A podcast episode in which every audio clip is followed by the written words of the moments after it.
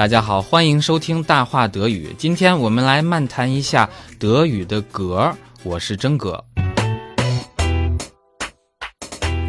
在语法范畴 grammatische Kategorie 中，中国人理解性、数、时态、语态、人称、比较级等等都不困难，因为这些呢都能对应起来。比如说性是什么呢？阴性、阳性、中性。数就是单数、复数。时态。自然就是过去时、现在时、将来时，语态是主动态、被动态，人称就是你、我、他等等哈。但是学德语的时候，却发现格并不是特别好理解。即使你现在能够熟练的运用，但是让你讲什么是格，你可能只能意会而不可言传。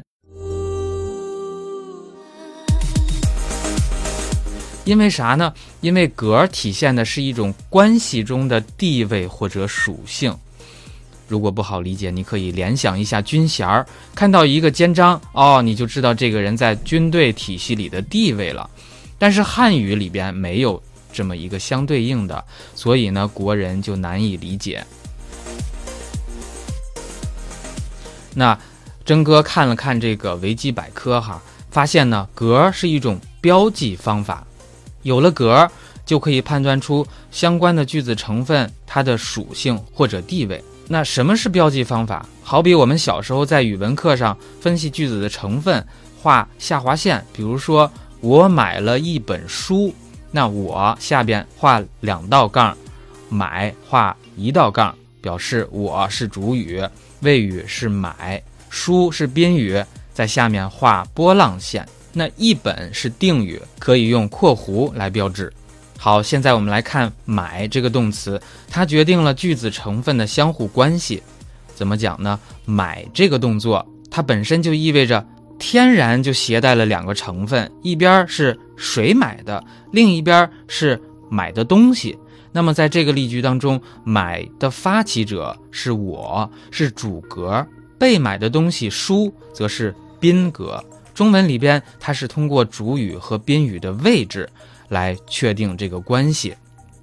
我在前，那么我就是买这个动作的发起者，在买字后边的名词就必然是宾语。所以说，即使中文里不做任何标记，说我买书，这个意思是明确的，不会有人认为书买我。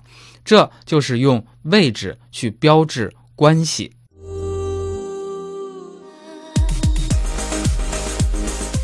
但是在德语里边，它可以说 ein Buch kaufe ich，表面上书在前，我在后啊。如果用汉语的思维去分析，这个是和现实是相悖的，就成了书买我。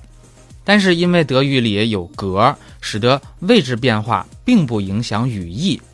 那么格是怎样体现的呢？它是通过冠词和形容词的变化，它是一种显性的变化，相当于咱们语文课上的画标记。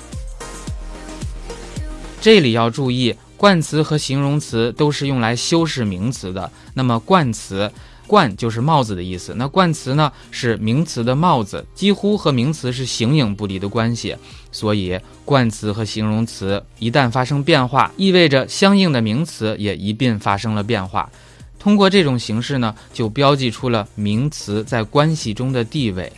那在德语当中，绝大多数的名词本身是不需要配合做出啊词形的变化，顶多就是名词的词尾发生小变化。比如说第三格的时候，dem Elefanten；第二格的时候，des Mannes，啊加 as。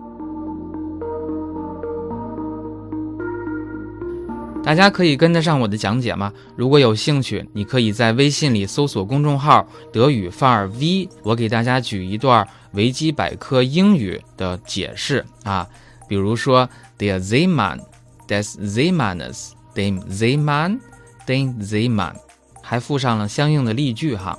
那么我们来看第一格，nominative 相当于主格，是主语的属性；第四格 accusative 就是宾格。我们说它是直接宾语，那么在我买书当中，书是第四格，第三格 dative 是间接宾语。学过英语的同学，大家都可以理解哈，表示动词谓语的方向所指。专业的称呼呢叫语格。那我个人认为呢，应该是给予的予哈，是给予的意思。那么我给邻居家小孩买了一本书，这个第三格就是邻居家小孩，哎，它是个间接的宾语，它是我买的书的给予的对象。我买书是给谁呢？给的是邻居家的小孩儿。那么邻居家小孩儿就是第三格。第二格 genitive 相当于汉语里的定语，在这里邻居家。实际上，它就是第二格，它是用来修饰小孩的归属的，所以呢，也叫属格。结合例句啊，Ich kaufe dem Kind des Nachbarn ein Buch。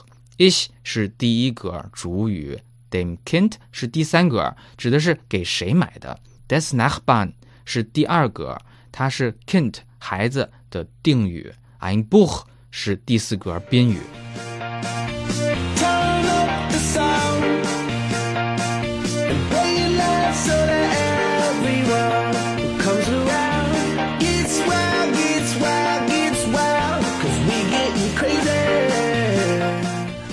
好，我们最后再梳理一下汉语里边把位置固定，通过语序可以看出每个成分的啊地位和属性。